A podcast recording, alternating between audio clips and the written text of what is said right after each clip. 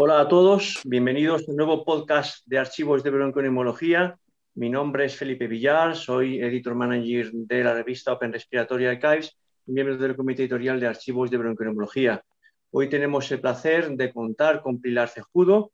La doctora Cejudo es responsable de rehabilitación del Hospital Virgen del Rocío y con el doctor Luis Puente, que es jefe de servicio del Hospital Gregorio Marañón de Madrid. El título del archivo que vamos a discutir es ecuaciones de referencia de la capacidad aeróbica máxima de la cicloergometría para la población española adulta, cuyo principal autor es el doctor Luis Puente cuya revisora experta es la doctora Pilar Cejudo. Pilar, Luis, en este caso, la primera para Luis. ¿Por qué?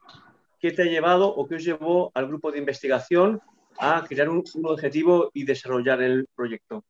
Bueno, pues el proyecto entra dentro de una vieja idea que ya se tenía hace tiempo, que es el desarrollo de unos valores de referencia adaptados a nuestra población. Particularmente en la ergometría, así como en la espirometría hay muchas ecuaciones de referencia y se han consolidado en una gran ecuación de los valores de la Global Lung Initiative, eh, no existe lo mismo para otras pruebas funcionales y la ergometría sobre todo eh, tenía ese problema. Se funcionaba con unos valores, los conocidos como de Wasserman o de Hanser-Wasserman, que estaban basados en un grupo relativamente pequeño de trabajadores de astilleros, eh, habían hecho una adaptación a mujeres, habían hecho una serie de fórmulas matemáticas que no parecían validadas para la población y encontrábamos, en, al menos en la práctica la ergometría, que sobre todo en personas de estaturas extremas, eh,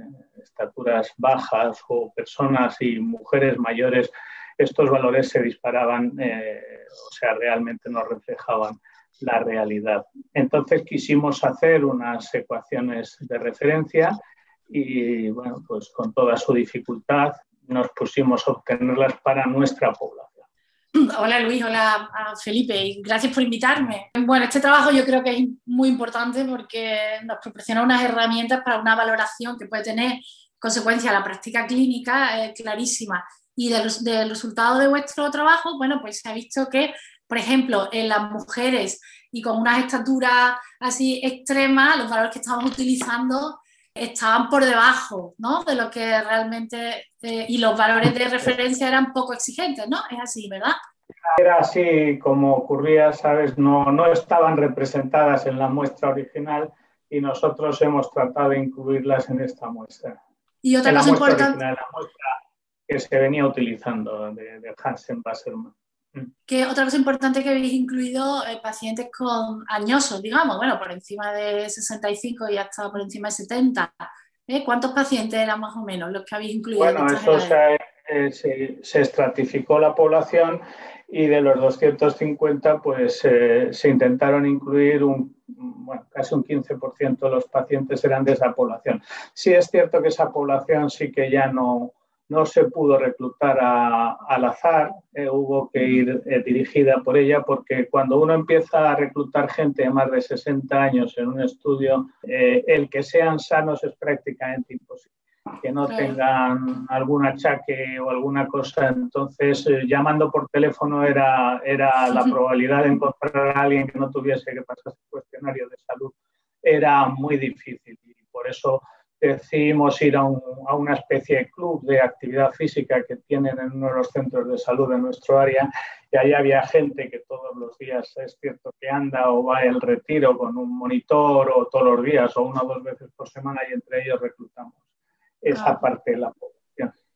Y bueno, ¿para qué otras variables de la prueba de esfuerzo piensas tú que es necesario seguir avanzando en este tipo de estudios y obtener ecuaciones o valores de referencia que nos puedan ayudar?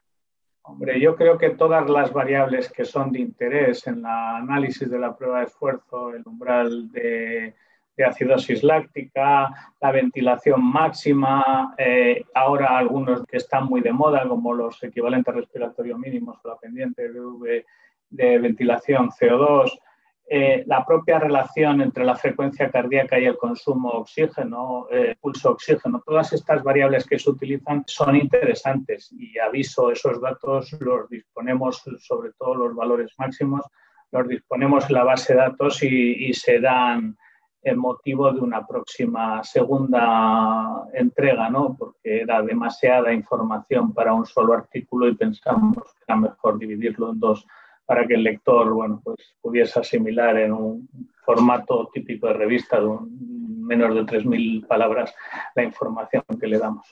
Ah, eso es estupendo, ¿eh? eso va a ser muy bienvenido, creo yo. Eh, ¿Vais a hacer, este tomar... Sí, sí, qué bien. ¿Habéis tomado iniciativa para difundir? Porque lo importante ahora es que todos apliquemos estas ecuaciones, ¿no? Porque las ecuaciones previas yo creo que ya están superadas, ¿no? Las que utilizamos. Ahora vamos a tener que, como dicen todas las guías, tenemos que utilizar ecuaciones que estén validadas en la población nativa, ¿no? En la población nuestra. Entonces... tenemos además una, una información, hay unas ecuaciones que han salido recientemente basadas en unas poblaciones enormes, que es una corte que han desarrollado varios eh, laboratorios americanos patrocinada por gente de la clínica Mayo, Myers y alguno más, eh, estas ecuaciones nuestras eh, han resultado ser muy parecidas a, a, esta corte, con lo cual a lo mejor se puede empezar a pensar en unos valores que sean representativos al menos de la población de, descendencia europea de, los distintos países. ¿no? Yo creo que, ese es un dato muy importante porque quizá las ecuaciones de Wasserman estaban basadas en una población muy restringida, ¿no? muy, una población que no era general, que eran... no era representativa. Ellos les hacían pruebas de esfuerzo como parte de los chequeos de salud y en eso se basaron. Ahora disponemos, yo creo, de unos valores que nos permiten trabajar además con intervalos de confianza más bajos. De hecho, esta, esta corte, el tamaño que tiene, eh, tiene unos valores muy bajos porque, bueno, pues es, es, muy coherente, vamos, muy coherente. La variabilidad entre los distintos estratos es relativamente pequeña. pequeña Entonces, yo creo que sí vamos a disponer de unos valores mejores para interpretar las pruebas de esfuerzo adaptados además a la realidad social actual, que quizá es diferente que la realidad social de los 80 en cuanto a actividad física, a, forma física, y yo creo que, efectivamente pues, eh, los valores deben empezarse. En cuanto a la pregunta de qué pensamos hacer, hombre, se está desarrollando, SEPAR está desarrollando ahora una nueva normativa de pruebas de esfuerzo y esperamos que una vez publicados estos valores aparezcan en esa normativa como recomendación, que será el punto de partida para su uso. Pues eh, ya sabes, los viejos hábitos mueren despacio y para la gente cambiarlos de sus máquinas e incluir estos valores. Bueno, en este trabajo habéis hecho mucho hincapié, yo creo que uno de los, de los, puntos fuertes del trabajo es la calidad de las pruebas de esfuerzo. Eh, ¿Puedes comentar, por ejemplo, la, se ha hecho mucho hincapié en el protocolo, en la manera de calibrar, en que haya eh, controles biológicos. Para ti eso es, yo entiendo que es muy importante porque lo has puesto en práctica, obviamente, y eso puede ser una de las causas de la poca variabilidad, ¿no? También, y de la exactitud y de la fiabilidad de los datos, ¿no? sí que se hizo esfuerzo en conseguir que los distintos laboratorios pues hiciesen controles biológicos eh, y se les dio una serie de criterios de calidad de la máquina. Una vez luego, en cuanto al incentivo, se dio unos protocolos eh, a, las personas para que incentivasen a los pacientes a llegar a su máximo. ¿no?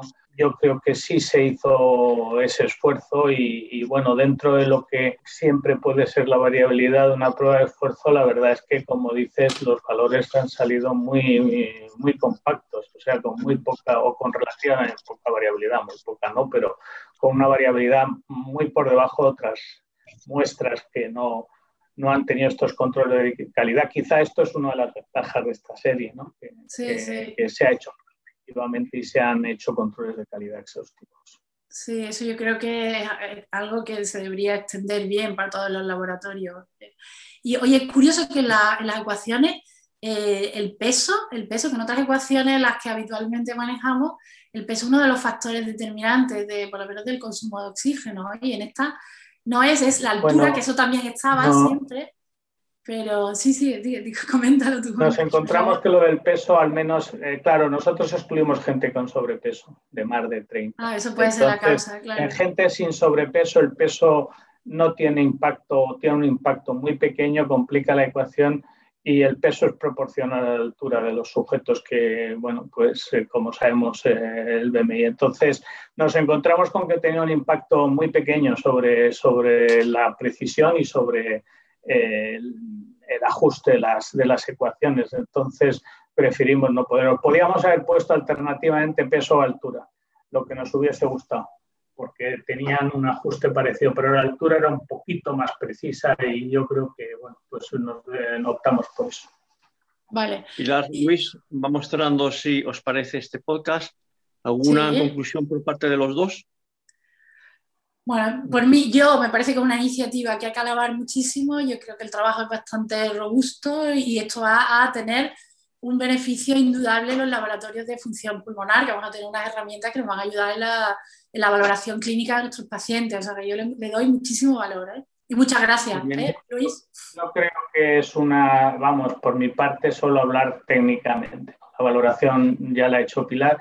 Es decir, que son los valores obtenidos poblacionalmente en población de nuestro país, de distintos laboratorios de Sevilla, Cataluña, eh, Madrid, Y, Asturias y eh, bueno, pues representa yo creo a nuestra población mejor que otras situaciones. Muy bien, pues muchas gracias a los dos, doctor Luis Puente como autor del artículo, doctora Pilar Cejudo como revisora. Esperemos que el podcast esté gustando y invitar a todos aquellos que nos oyen a que puedan leer el artículo que estará disponible a partir de julio en la revista de archivos de bronquiología. Un saludo y un abrazo a todos. Un abrazo. Un, abrazo. un saludo. Gracias. Felipe.